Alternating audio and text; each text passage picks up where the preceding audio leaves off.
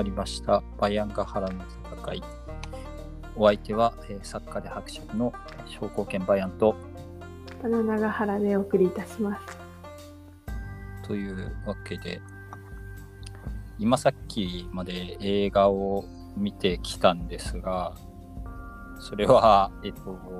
別のポッドキャストを自分やっておりますのでそっちで感想を語ろうと思いますっていうところであの怪獣の話になると十分長いん。でというところであのあとそれとは別に最近摂取したコンテンツです。あのえっ、と、スティーブン・キングが書いたやつで、ホラーじゃなくて、あの、ミステリーで、あの、ミスター・メルセデスってやつを読みまして、えっ、と、なんか、メルセデス・ベンツで8人引き殺した殺人鬼から、こう、引退した後の刑事さんに、お前、俺を捕まえられなくて残念だったな、ざまみろクソが、みたいな、すごいふざけた手紙が来て、で、引退してる引退してるその余生を送ろうと思っていたデカがあの本気になってそいつを追いかけるっていうこうお話だったんですけど本当にメルセデス・ベンツだったんです。そうなんですよ。なんかメルセデスって聞いてベンツかなと思ったんですけど、まさか本当にメルセデス・ベンツだと思ってそうなんですよね。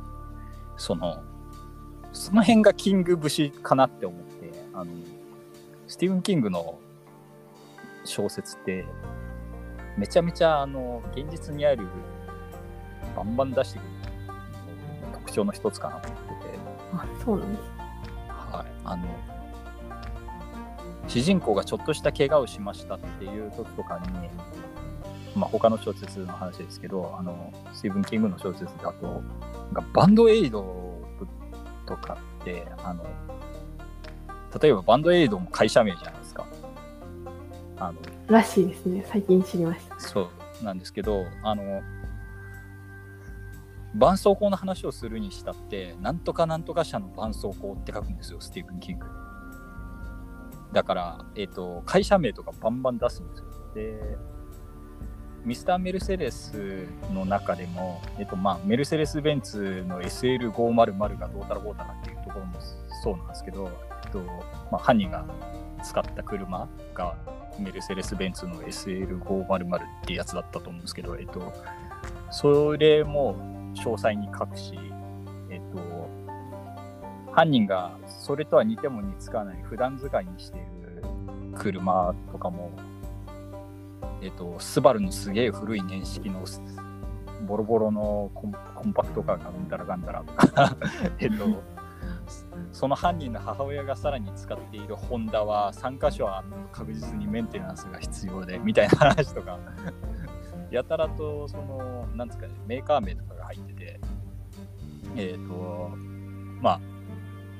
犯人がバイト先で売っている DVD がクエンティン・タランティーノの、えー、と DVD に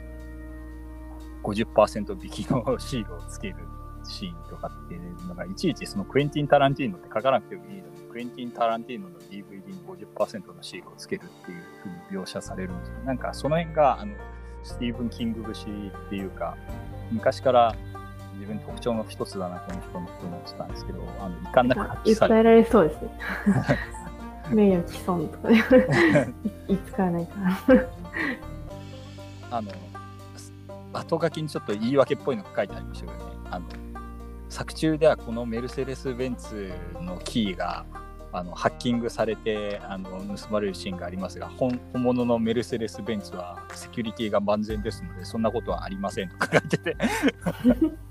作者後書き。に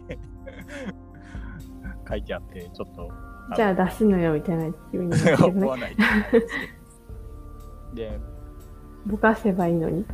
出せばいいのにと思いつつもでもこれがこれがキングだよなって思いながらこうニコニコしながら読んでしまって結構面白かったです。内容は単純なんですけどね。あのさっき言ったあらすじ以上のことは特にないですそういう話ですっていうこう 引退した刑事さんがれ連続殺人鬼をく。追い詰めるっていうだけの話です。追っていくっていう話。特段他に何か起きるかっていうと起きないんですけど。ただなんかあのまあキングバースみたいなのがあってスティーブン・キングバースみたいなのがあってですねあの多分これも同じ世界観の書いててなんかこう別の世界みたいなのがあってそこでなんか善玉と悪玉がやり合っててあの善玉の方が優勢だといいことが起きて悪玉の方が優勢だとこのミスター・メルセデスの事件みたいなこの猟奇殺人とかが起きたりするみたいなそういうなんか裏設定めいたものが見え隠れするあのキング世界のお話でしたのであのそんなのがあるんです。そうなんですよあのでえっ、ー、とピエロとかはあれなんですよねだから悪の象徴なんですよねキング世界だとミスター・メルセデスの犯人ピエロのマスクかぶるシーンがあるんですけどなんでペニーワイズ的なやつにあの、イットのペニーワイズ的なやつ。子供が怖いものに化ける的な。そうそうそう。あ、これ言言ってもまあ、みんな知ってますよね。そうですね。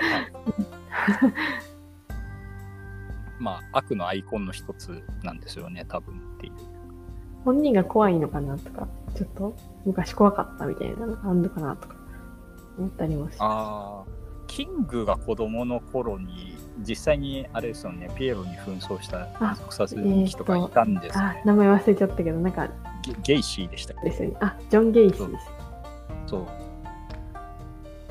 だったかなと思うんですけど。微妙に目の死んだ怖いピエロの絵みたいなのを描いてる。怖い怖い怖い。あれ、絵怖いですよね。あの人の絵めちゃめちゃ売れるらしいですけどね。不気味でいいですよね。アウトサイダーアートの中ではかなり売れるっていう話ですけどまあメルセデス・ベンツから訴えられたりしないのかなって思ったんですけど あとこのなんか最近キング読んだんですよって話をしすごい読書家の知り合いの話に知り合いに話したらですねあの突然話があのそういえばキングの息子の小説面白いよね話になって、あ、えっ、ー、と、キングの息子が小説家なのは知ってるけど読んでないです、みたいな感じになって、なんか、格の違いを、の違いを感じて、なんかへこんだんですけど、ジョー・ヒルっていう人らしいんですけど、あのまあ、小説家らしいです、息子さんも。作者後書きの方にも出てきましたね、なんか、息子で小説家でもあるジョー・ヒルにも、えっ、ー、と、これを書くにあたって意見をもらったみたいなのが書いてあったりして、小説家一家ということで、息子の嫁さんも小説家なんですよね、確かに。すごいですね。すごい、すごい一族だな。あ、そういえば、あの、なんか、小説家の人が、なんか、はい。なんか、車で事故って、みたいなやつも、スティーブン・キングでしたっけ？あれは、ああ、えっ、ー、と、ミザリー。ミザリーですね。ミザリーはスティーブン・キングですかはい。ああの人のなんか動けない状況の怖さみたいなのをよく描くますよね。なんか空女とかもすげえ怖くて。ミザリーもそうですけど、空女も身動き取れない中、犬に囲まれつつ、車の中に閉じ込められてるんだったか、犬がいるから閉じ込められちゃった状況になってるのか忘れましたけど、なんか愛犬が狂犬病にかかってて、車に閉じ込められたまま家の 車の周りを犬がこう狂ってのそのそ歩いているっていうこう怖怖すぎだろその状況。ミスター・メルセデスもあの犯人がアイスクリーム屋で捕まりそうになったらアイスクリームに毒を入れてこの子供たちを殺そうみたいなことを考えてるシーンが一番怖くてなんかよくそんな怖いこと思いつくなって気狂わないのかこの人と思いますね普段からこんなことばっか考えてたらおかしくなりそうだなと思って。っていう感じで久々にスティーブン・キングを楽しみましたというところなんですが。すいません。あの結構僕に長くなってしまいましたが、えっと今週はあのえっと1000えっと1000回まで自分の方ではえっとまあ三国志プレ三国志ということでえっとえー霊帝。霊帝の話をさせていただきました。で、えっと、まあ、霊帝の前の回にも、えっと、以前にもコメントいただいたレイゼさんからコメントをいただいてまして、あの、えっと、まあ、三国志の前段階だねみたいな話をコメントをちょっと短いコメントをいただいていたんですが、えっと、いよいよ国志という感じで、えっと、霊帝、えっと、そして、えー、13代目皇帝としては数えられないんですけれども、えっと、小帝弁と,、えっと検定の話を今回はさせていただきたいと思います。で、えっと、今回あの、えっとメール会は、メール会というか、次の回にちょっと,、えっとメールの、えっといくつか来てますんで、まとめて、えっと紹介させていただきたいと思いますが、今回は、見送らせていただいて、えー、小帝弁と,、えー、と検定の話をさせていただきたいと思います。えー、小帝弁なんですが、あの前回の霊帝の話で出てきた、えーと、カー、カー皇后といいますか、えーと、家臣の妹、家臣大将軍の妹、カー皇后の、えー、カー皇后と霊帝の間にできた息子が、えーと、小帝弁、劉弁と言われる人であります。というところで、えっと、はいまあ、ただその後にすぐに、えっ、と、霊帝が報じて、えっ、と、劉弁が、王子の劉弁が即位すると、えっ、と、夏皇后は皇太后となって、えっ、と、夏太后が臨臨調したんですが、えっ、と、えー、袁紹と組んだ家臣大将軍が宦官を中したいと考えまして、えーと、と帰って宦官に殺されてしまうという事件が起きますと。で、まあ、夏太后の母親も殺されてしまって、で、この際に、えーと、兵州牧であったところの董卓が、えーと、兵を率いて洛陽に入ってしまいますというところで、えー、三国志始まりみたいな三国志始まりが出てきてしまうわけですね。で、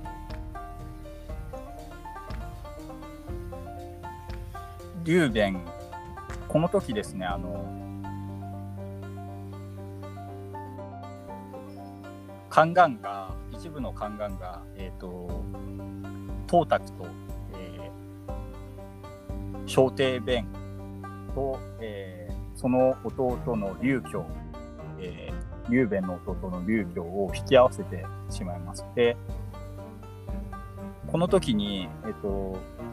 小帝弁は董卓が怖かったらしくて、テンパって、ろくに喋れなかったんだけれども、えっと、この時に劉強の方は、えー、落ち着いた対応をしたということで、えー、董卓は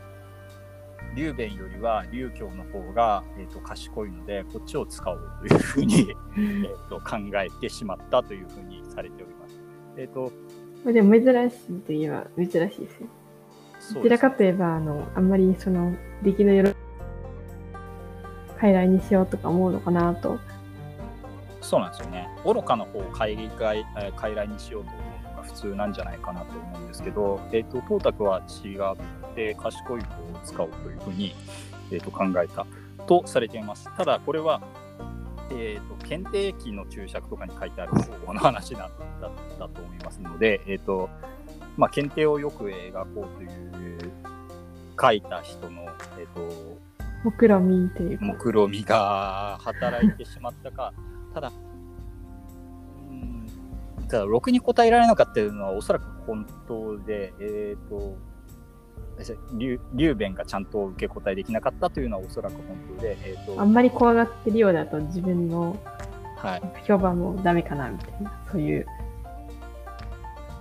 あ、劉強は、えっ、ー、と、あもうちょっとちゃんと受け答えしてもらった方が、脅してるみたいじゃなくて。あ落としてるみたいに見えたら困るとか。トータクがえーとそれを気にしたという可能性もなきにしもあらずですね。えっ、と、まあ、書物によっては、えーと、劉弁は泣き出したとされているものもありますし、別の本では、えーとまあ、どっちがどっちだったか忘れますけれど、別の本では、劉弁は何か喋ったんだけれども、うまく、えーと、テンパっててうまく喋れませんでしたみたいな書かれ方をしているのと,、えーと、2種類ありますが、まあ、どちらにせよ、東卓のオメガにはにはかなわなかったということで、えーと、はいを考えます、光沢は。で、まあ、はいしようとしたのの理由の一つとしては、あの、カ大号がうざかったっていうのもありますし、えっ、ー、と、まあ、東卓は、えっ、ー、と、カ大号が、えー、邪魔だったのと、あと、劉教の方を養育していた東太后っていうのがたまたま自分と同じ名字だったんで同族とみなして、えーと、そちらに養育されていた劉教の方が扱いやすいと考えたという説もあるようです。なるほど。とまあ、絶対同族じゃねえだろうと思うんですけど。たまたまっしょと思うんですけど、えーまあ、そんなような話もありますよ。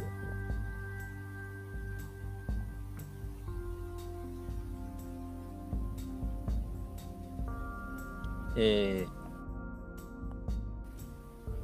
これが、えー、あって配慮されます。でただ、えーと、よく描かれるのは劉弁がすごく暗愚だったために、えーと、廃棄されてその後殺されたんだっていうされているんですけれども、えっ、と、そうかなと思わせるようなエピソードも実はございますというところで、えっ、と、これ、えっ、と、一回皇皇王に、えっ、ー、と、廃して皇皇王っていう皇皇っていうところの王様として、えっ、と、新たに、えー、格下げをしたんですけれども、えっ、と、はい、まあ、反東卓連合軍みたいなものが起きたときに、えっ、と、皇帝を廃するとはけしからんっていうのもスローガンの一つとして挙げられたので、えーと、こいつらに祭り上げられると厄介だというのが、えーと、光沢の中で、えーと、頭で働きまして、で、李樹という、えー、と光沢の配下の人に、えー、と毒殺をさせるということになります。で、この辺のやりとり、劉弁の話というよりは、あの、劉弁の妻であると、えっと、当姫、当妃っていうのがいるんですけれども、その人の、えっと、電気の方とかに残ってたりするので、ちょっと、この辺のハイライトを見たいんですけれども、えっと、はい、リジュが、えっと、毒薬を持ってきました。で、リジュは、この薬を服せば悪を退けられるんですぞと言いまして、えっとまあ、悪っていうか、まあ、体の悪いところを避けられますぞというふうに言って、えー、毒薬を飲ませようとします。で、皇皇王劉弁は、えー、私に病なし、殺そうというのだなと言ったとされております。で、リジュは強引に飲ませてしまいましたが、即効性の薬ではなかったらしくて、えーと、その後あのお別れのパーティー奥さんと開きます。ということで結構余裕が。そう。だいぶある。頭皮、はい、の主演をして別れますと。ででここで劉弁は歌を妻に対して送っていて、えっ、ー、と、天道は安きも我は何ぞ苦しき、万丈を捨てて引きて藩を守る。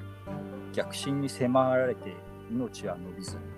ゆくゆくまさに汝を去って有限に行かんとする。割と見事な歌を読んでいるんですよね。で、これすらすら出てきたのとしたらなかなかすごいなと思ってなんか陰謀ちゃんと踏んでるしなんか素晴らしいんじゃないのかなと思うんですけどあの監視詳しくないんであれなんですけどえっとで妻であるところの当姫陶器も、えー、舞を踊りながら歌います後天は崩れ高度も崩れ身は帝となるも命は砕けくじかる死と生とは道異なってこれよりたがう。いかんせん我は孤独にして心中悲しきをという歌を読んで、えーと、別れを惜しみました。というふうになっております。で今の2つえっ、ー、と現代語訳あったかな。えっ、ー、とえっ、ー、と、リューベンの歌は、えー、運命とは自分ではいかんともしがたいものだ。万丈の君の地、えー、地位を捨て、王としてこの土地を守らんとしても、さらに逆進が私の命を狙う。これ以上生きられそうもない。今はただ安らかに西方浄土へと旅立とうと思う。というような歌。で、えー、妻の方が、えーと、漢の天下崩れ国土は奪われるばかり。帝として生まれたばかりに大事な命を若くして砕かれてしまう。夫婦として生死の道を意にしてあなたと離れる私は一人ぼっちで寂しく胸は悲しみで潰れそうですというような歌を歌っておりますと。で最後に、えーと、劉弁は、えー、妻に対して、えーと「君は皇帝の妻だどうか誇りを持ち民草と再婚などしないでくれ。ではさらばだ、体を大事にするんだぞと言って、えー、死んだというふうにされておりますっていう。結構ちゃんとしてらっしゃる。ちゃんとしてないこの人。結構ちゃんとしてることないですかこの人。で、あのー、漫画とか、三口演技っていうもそうですけど、あのー、えっ、ー、と、横山光輝の三国志とか、あと、吉川英治の三国志でもそうなんですけど、なんか、小帝弁すげえ幼いイメージありましたけど、こいつ、この時17歳なんですよね。あ、そうなんですね。全然イメージ違いますね っていう、こうで、して、こんな感じで死にましたよっていう話があって、え、この人実はそんな無能じゃなかったんじゃないっていうのもあって、かつ、思ってたより全然年上だったのねっていうのもあって、あの、小帝弁って通常あの、皇帝に数えられていないんですが、あの、こういった話もあったので、今回ちょっと大きめに取り上げさせていただきました。あれここの人結構まともな人だったんじゃないかなとか思ったりしてあまりにも時代がやばくなってたんでこんなかわいそうなことになってしまいましたけど、えっと、まともな時期に即位してたら実はま普通にそれなりにそれなりに生きれたかもしれないかわいそうな人だったんじゃないかなというふうに、えーと、と私は思っておりますというところで、えーまあ、13代皇帝として今回ちょっと小帝弁のことも取り上げさせていただきました。で、かわいそうなお話として、えー、曹操が劉弁の墓前を後に通った時に、えーと、皇帝領として参拝すべきか否かというふうに、えー、好き従っていた東宮という、えーと、部下に、えー、曹操が聞きました。そうすると東宮は皇帝ではないとみなされますので、参拝は不要ですと答えたために、曹操は参拝しなかったという かわいそうなエピソードが残っております。で、ちなみにあの、俗人と再婚などしないでくれって言われちゃった。あの小帝弁の奥さんの当姫っていう人はどうしたかっていうと、本当に、えっ、ー、と、再婚しませんでしたというところで、えー、後にあの、えっ、ー、と、東卓の部下で、理学と隠しているんです、覚えられてます。あので確か理学の方にですね、あの当姫って言い寄られておるんですが、えっ、ー、と、断ったんですね。断ったんです。で、で、陶器か。陶器は、えーと、断っておりまして、後に、えっ、ー、と、核が、まあ、断ったのもそうですこいつ美人だなっていうので、えっ、ー、と、陶器を、えっ、ー、と、妻にしようとしたんですけれども、えっ、と、陶器は、あの、実は小帝弁の元奥さんなんですっていう話をずっと隠していて、まあ、理科が知らずに口説いてた可能性があるんですけど、えっと、で、え、後に、あの、理学に言い寄られているのは、あの、小帝弁の奥さんなんですよという話を聞き知った、あの、核、えー、三国志で結構序盤から活躍する、えっ、ー、と、まあ、曹操と最初敵対してたんですけど、曹操に後に軍師となっている。長長州の。そうそうそう、長州の名前が出なくて、ちょっと今困ってたんですけど、長州。長州の軍師だったんですけど、長州ごと、えっ、ー、と、曹操に下って、まあ、長州も全然重用されるようになる核ですけれども、えっ、ー、と、核が、えっ、ー、と、検定に対して、えー、あの、理学に言い寄られてるのは、あれは、と劉弁の奥さんですよという話をしますと、えっ、ー、と、検定は哀れに感じて、えー、後期を、えーと、迎えて、効能王妃ということで、あのめめとったわけしたわけじゃなくて、効能王妃として、兄貴の奥さんとして、えーと、ちゃんと報じております。で、えーと、一生陶器はこの効能王のお墓を守って過ごしたというふうにされております。で、後にお墓が改装されて、あの、炎の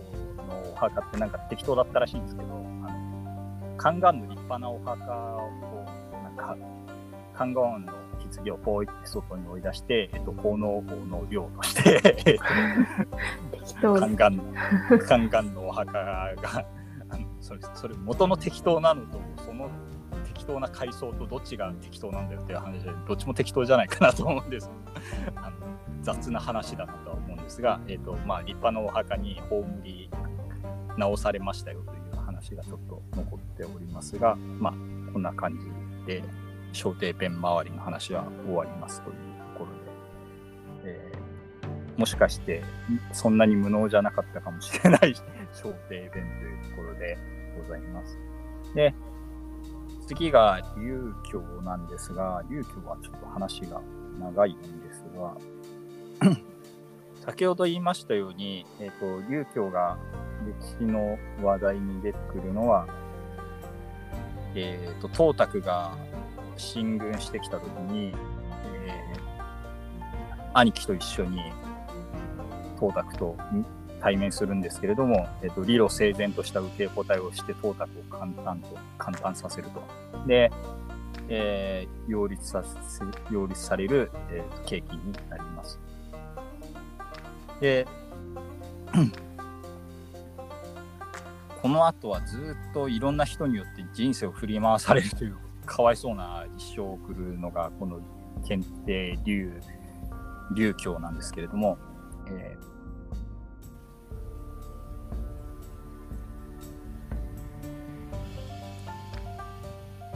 まあ、検定流教は、えーと当初は董卓、その後は理学書くし、その後は、えっ、と、曹操というふうに、えっ、と、いろんな人の、えー、元を転々とするというような人生になるのが。錦の御旗としての。そうそう、そうですね。この人の人生であります。で、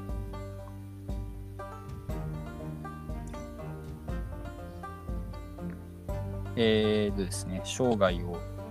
振り返ってみますと、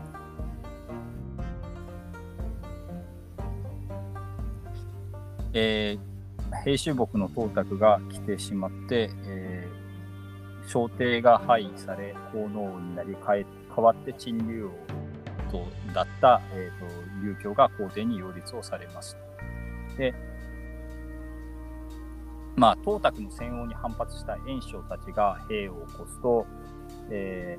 ー、検定は長安に無理やり吊り去られますというところで、えっ、ー、と、これ、静止だったか、あの縁起だったか忘れましたけど、あの、東卓は、あの、ご先祖様の劉邦が待ってる長安に戻るんですよって言うんだけど えっと検定の方はあそのご先祖様がの劉邦は陛下が戻られて喜びますぞみたいなこと言われるんだけど検定はあの後部手は悲しむだろうなっていうで楽陽を都とした後部手は悲しむだろうなっていうんだけど検定は無理やり長安へ連れてかれてしまいますっていうことでえーと、この際に、えーと、洛陽の民もトータルに無理やり強制的に移住させられてバタバタ死んだりあのこう移動してる最中に人さらいとかなんかトータクの兵がやったりしてなんかもうむちゃくちゃみたいな感じになるんですが、えー、強制的に移住させられます。で、まあ、検定もそんなに体強くないんでしょっちゅう病気になるんですけど、えーと検定が病気をしててで、病気の回復祝いをしようみたいな話になった時に、この時に起きる事件が、えっ、と、呂布によるトータが暗殺の事件が起きます。で、で、この後はその、呂布をけしかけた王位っていう政治家が、朝廷の政治を取り仕切ったんですが、え、ー、と、呂布の呂布が意外にも東卓残党に負けまして、えっ、と、理学と各氏という東卓の残党が、えー、とやってきたために、えーと、余計ぐちゃぐちゃの状態に、えー、都の方はなってしまうというのが、この頃の、えーと、時代であります。で、まあ、さっき言った理学があの陶器に言い寄ったりとかしてたのも多分この頃だと思うんですけど、えー、まあそんなような感じでございます。で今度は理学と各氏が、えーと、仲が悪くなりまして、えーと、理学と各氏の内紛の中で理学の運営に今度は検定は連れ去られて、この際に宮殿が焼き払われてしまいます。で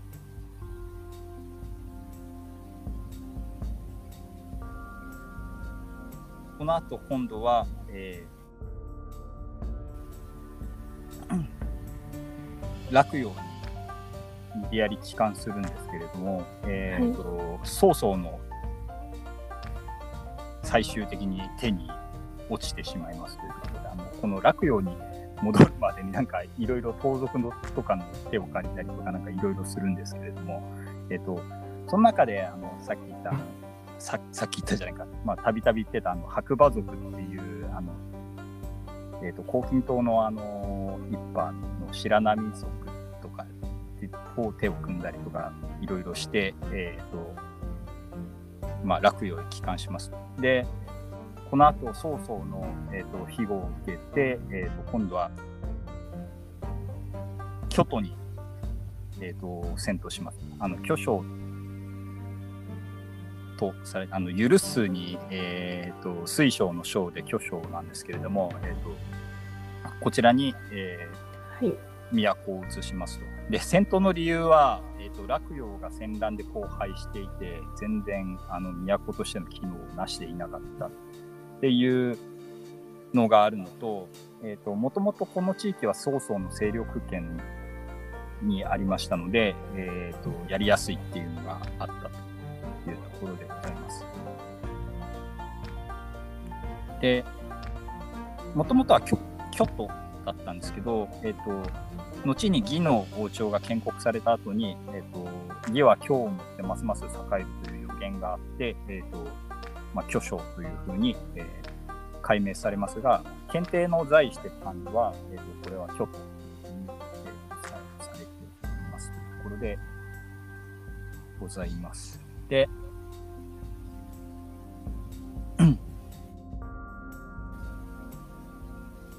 まあ曹操は対外的には漢帝国を官室を庇護するものとして振る舞う一方で、えーと、検定の周辺からは馴染みのものをどんどん排除していって自らの息のかかったものを、えー、排するようにします。そうなんですね。でまあ検定もバカではないので曹操が謁見した時に、まあ、地位を大事に思うならよく補佐してほしい。そうでないなら情けをかけて退位させてくれと言いました。というふうにされております。でこんなこと言われちゃったらやりづらいということで曹操はこの後全然あの 検定に会いに来なかったというふうにそうです。おりますと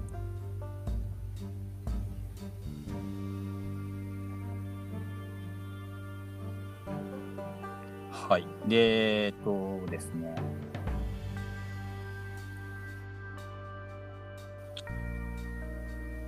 えー、これ、検定の奥さんって何人かいますけれども、えっ、と、まあ、割とみんな死にますっていうところで、えっと、そうですね。えっと、検定のですね、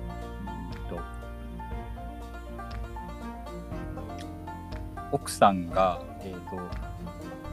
まず死ぬやつとしては、えーとまあ、東條っていう人が、えー、反東卓みたいなの？そうなんですね。東の字ですけどこの人も、えーと、東條という人は、えーとこのあでも東卓と関係あんのか一応東卓の娘婿牛歩の部局だったとされている東條という人が、えーと、これ反曹操連合みたいなのを、えーと、画策して、えー、反乱をしようとしたんだけど失敗するんですねこの人が。で検定の妃の一人が東条の娘だったんですけど、えーとこの時検定の子供をえーと、妊娠していたにもかかわらず、えーと、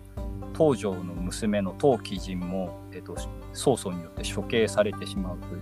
大事件が起きます。で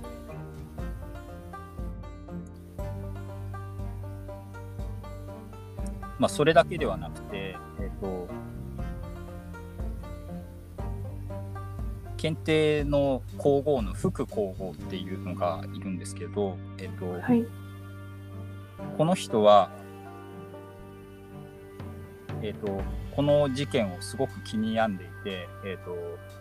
まあ、検定の子を妊娠していた当貴人までもが、えっと、曹操によって殺されてしまったということを、えっと、怒っていた福寿、えっと、副皇后は、えっと、自分の父親に曹操をえーと、何とか排除しましょうというふうに、えー、働きかけます。で、ところが、えーと、お父さんは結局この陰謀に着手しないまま死んでしまうんですね、副皇帝のお父さんは。で、このトップシークレットは、えーと、兄の福天という人に引き継がれるんですけれども、えー、とこれが露見してしまうんですね。曹操暗殺計画みたいなのが、えっと、露見してしまってで曹操は激怒して、えっと、検定に今度は副皇后の廃校を要求します。で、えっと、副皇后は身の危険を感じて、えっと、隠れるんですけれども、えっと、結局見つかってしまって、はい、そう。でで陛下またご一緒に過ごすことができますでしょうかって言って、えっと、検定言うんですけれどもこれに対して検定は陳もいつまで生きているかわからないからと答えて、えっと、連れて行かれたと。で、まあ、殺すこともできなかったんで曹操としては、えっと、幽閉してなんかそこで死んだというふうにされてます。まあ、毒殺されたのかもしれないですけど、えっ、ー、と、で福寿の産んだ2人の王子も毒殺されてしまったということで、えーと、これは毒殺されたというふうにされてます。で、福祉の一族は三族皆殺しになりました。というところで、えっ、ー、と、皇后の一族を三族皆殺しにするという、なかなか、えー、そうそう結構やっとんなと思うんですけど、という事件が起きております。で、この後の、えっ、ー、と、奥さんって結局じゃあ、検定の奥さんって結局誰なのっていうと、あの、曹操の娘です。という外籍ムーブあら、外籍ムーブがすごいなと思うんですけど、えっ、ー、と、創設。鳥にかかってるというか。鳥にかかってます。創設という、あの、曹操の曹に節と書いて、創設というのが、えっ、ー、と、検定の皇后として建てられますと。えーと、創設が検定の皇后として建てられますというところでございます。で、えっ、ー、と、まあ、ずっとこんな調子なんですね、検定の一生というのは。えー、かわいそうだなと思うんですが、えっと、たださっきの東条の話の時とかに、ちょっと劉備と接触したりなんていう話もあったりして、えっと、まあ、自分を立てて、えー、っと戦ってくれるやつはいないかというのをキョロキョロキョロキョロしながらずっと探しながら、えー、っとやっているですがね、えー、と結局うまくはいかず。で先ほど言った、えーと、皇后の福寿が殺害されて曹操の娘であった宗節を皇后とすることを余儀なくされたというのが建安19年214年の出来事で建安25年には実は曹操はもう死去してしまう220年には、えーと、6年後ですね。このさっきの時点の6年後には曹操が死去してしまって、えーと、曹操の息子の宗妃がなんだかんだあって義王を修理しますで、まあ、宗妃とそれを支持する長身たちの圧力によって、同年のうちに検定が皇帝の位を譲ることを余儀なくされて、えー、とここに股間は滅亡してしまいますと。で、この時に用いられたのは、あのまあ、散奪というよりは前情前情はい、されておりますよ。となりますが。そこから始まるラッシュの序章まあ大物の真似っちゃ真似なんですけどねっていう感じはないないですけど。えっ、と。確かに。でここであの小帝弁と同じく名誉を回復しておきたい人がいましてこれがあの曹操の娘の宗節ですで宗節はあの吉川英治の三国志とかだと嫌な女として描かれます。であのそうだったんですね。玉璽をさっさともうお兄様が天下を取るのよ玉璽をさっさと渡しなさいみたいなことを言うキャラとしてあの鬼嫁みたいな感じで描かれるんですけどえっ、ー、と実際は静止ではどんな人だったかというと、えっ、ー、と、皇后の玉璽を、えっ、ー、と、手放すことを拒み続ける。で、そうですはい。で、だけど、えっ、ー、と、兵たちが殺到するので、えー、私があくまで拒めが、兄が陛下や陛下に対して容赦しないでしょうと言って、えっ、ー、と、陛下の身を、あの、検定の身を案じて、玉璽を最終的に渡して、えーと、天は私を祝福しないのかと言って、えーと、玉璽を放り投げて涙を流したというふうにされてますというところで、えーとまあ、夫婦になったからには旦那を立てようという感じの考えだったのかもしれませんが、えーとまあ、官室への注意をだいぶじたような。はい、ムーブをしていて、え、曹操の娘だけど、意外といい人じゃないか、この人というような、えーと、ムーブをしてまして、もうなので、えーと、三国志演技、三国志演技でも確かあの藩によってはいい人風に描かれてたりすることもあるらしいんですけど、えーとまあ、一般的にはあのまあ、嫌なやつとして描かれる 創説なんですが、えー、実際は本当はそんな人ではなかったらしいよというのが、えっと、ありますので、えっと、名誉を回復しております。で、えっ、ー、と、琉教は、まあ、宗妃から今度は、えっ、ー、と、山陽公に報じられたあの山に太陽のように公爵の子で、えー、山陽公に報じられて皇帝という身分は失ったんだけれども、えーと、一人称陳を引き続き使っていいよとかなんか微妙なあの 微妙なみたいな。そんなそんなんいるかって思っただろうなと思うんですけど。えっとえー、でまあ子供もいたんですけど琉球は子供たちはみんな、えーと、降格されて劣行になりました。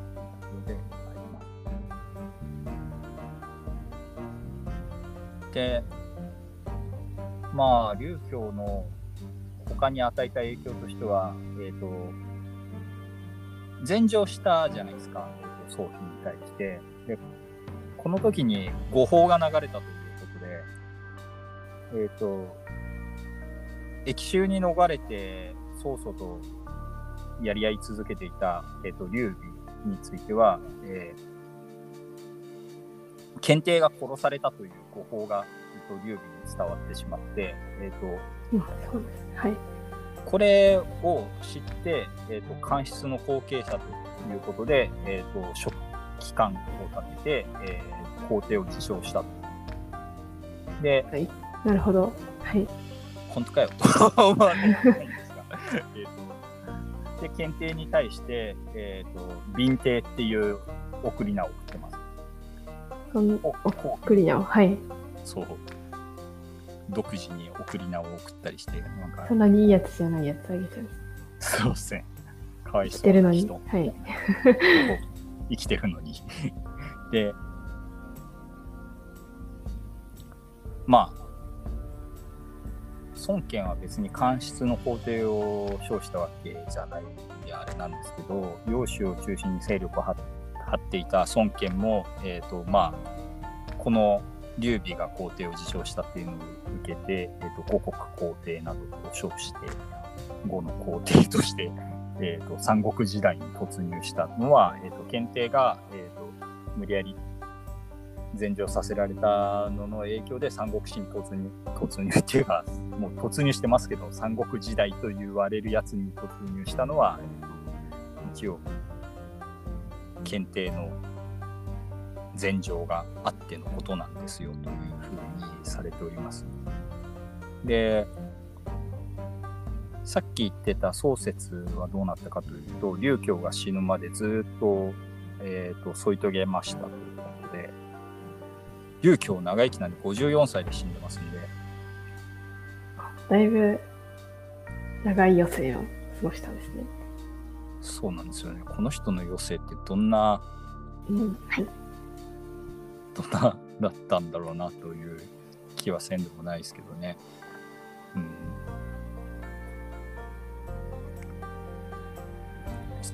でちなみにあのちなみにっていうか、まあ、山陽校になってからなんですけど山陽校がえっ、ー、と代々義が終わって真になっても精神の時代になっても山陽校はそのまま存続しておりますということでございます。で龍光龍金龍州というふうに、えーと、代々代々こう、えーと、と龍教の子孫たちは山陽公の位を継いでいくんですが、えー、あまりにもどさくさなのであの私赤録の小説の中でもうまく触れられる気がしなかったので触れませんでしたが、えー、劉州は劉州ってあの、えーと、劉教の子孫の山陽公劉州劉に秋って書いて龍州っていう人がいるんですけどこの人は、えーと、と録と組んで、えっ、ー、とえー、5個16国の序盤に暴れ回っていた九層っていう人によって殺されて、あそうなんそんな。えっ、ー、と確か行を九層が襲撃した時に殺されてます、ね、9層にですか？9層の軍によって殺されたというふうにされております。あそうなんです、ね、で、えっ、ー、と、どういう反応していいのかちょっとよくわかんないです。そうね。9層も全然こんな人がいるって知らないで攻めてきてると思うんですけど、で、多分本当に盗作され殺されたぐらいしかあんまり頭なそうですよね。そう。9層の。で、えっと、後に東晋の時代になってから、龍州のこの龍の秋って書いて、龍州の子孫いませんかっていう御事のりが出てます。山陽港にもう一回報じますよって。出てきたかどうかは定かではありませんっていうところで。そうですね。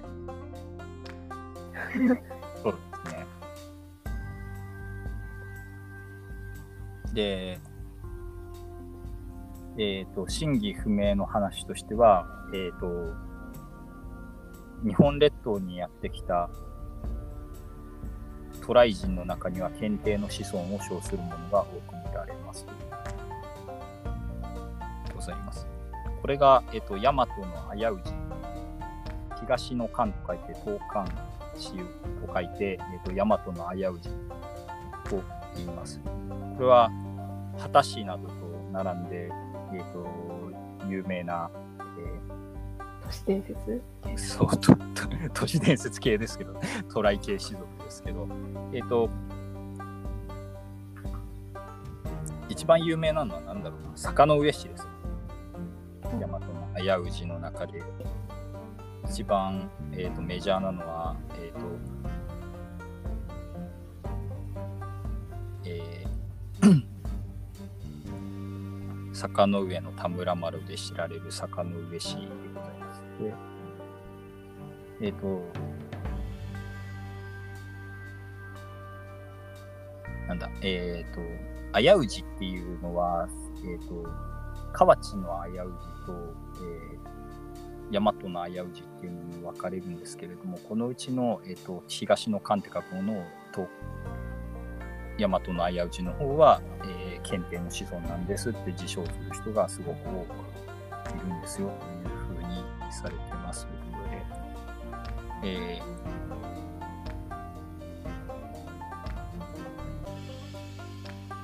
坂の上の田村丸が、えっと、征夷大将軍になったりしていることを考えると、なんか日本史にもふ深く関わってくるんで、えっ、と、不思議なところではあるんですが、まあ、検定の子孫っていうのはさすがに不可視だろうと思うんですけど、えっ、と、まあ、一応トライ系で、そうなんですよ。まあ、五感のなんか、あれだったのかもしれないですよね。えっ、と、まあ、居づらくなってやってきちゃった人たちなのかもしれないですよね。五感で勢力を張っていた、えー皇族とかの子孫なのかもしれませんよね、というのはあるんですけど、でも山陽法として報じられてたことを考えると、逃げてくるか検な定周りの人が日本まで逃げてくるかなというのはちょっとあって、かなり 怪しいところではございますというところでありますが、まあ、ロマンはあるよねっていうところです。で、さっきのあの、宗節とか流教とかって、54歳まで、あ、流教が54歳まで長生きして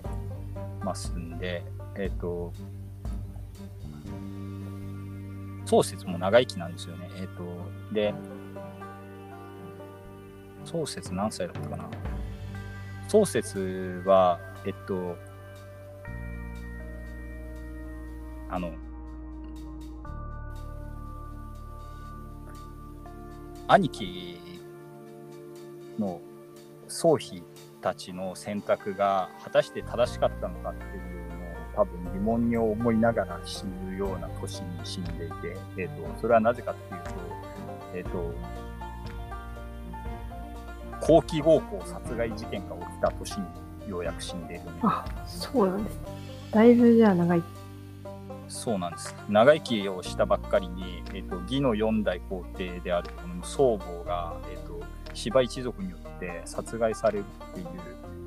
あもうそうそう一族終わりやんっていうような芝生一派が芝生一派に、えーと、白昼堂々後期合法が殺害されるという事件が起きた年にようやく死んでいる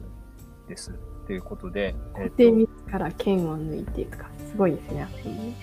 すごいですよね。で、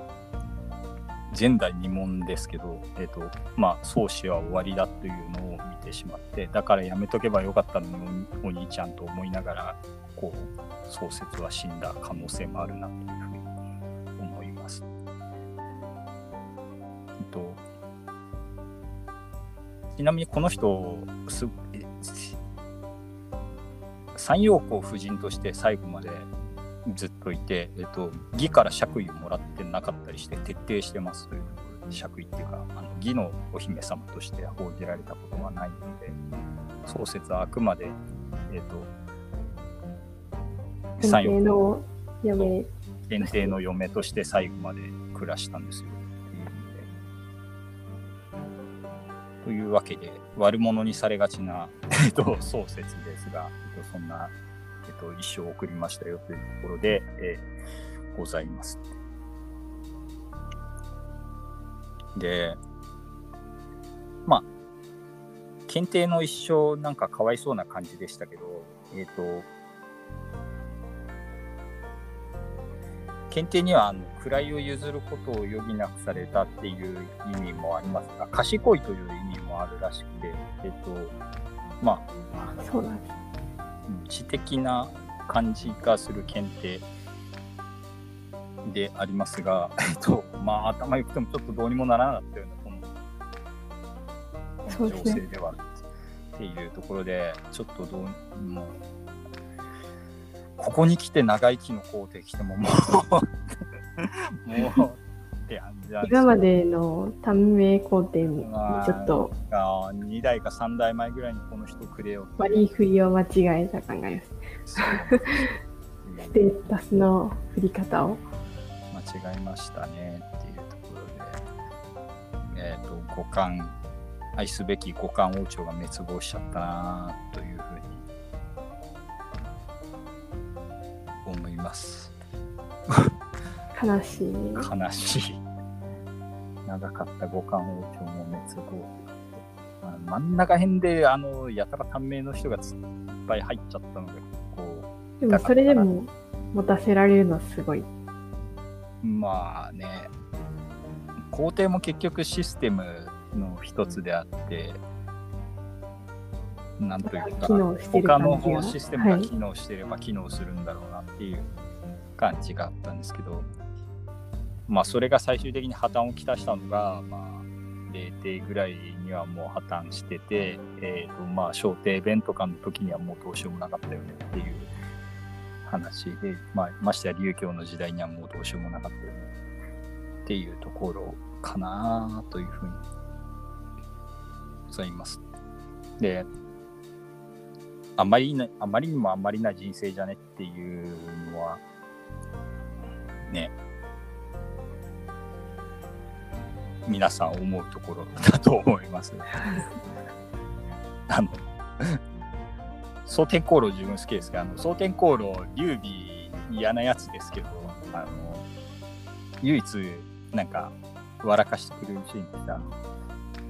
董卓の後に曹操が超かわいそうじゃねみたいなことを言ってみんなにあの劉教に対しての同情を集めようとするシーンがちょっと面白かったりして そんなのがあるんですね。そういうシーンがあります。皇帝だって人の子だよ。かわいそうじゃねえかってね。劉備がこうそんなことを言うシーンがありますがなかなか確かになと思いますね。で、あ、そうだ。ちょっと、理路整然と答えたので賢いと思ったっていう話がありましたけど、えっ、ー、と、あの時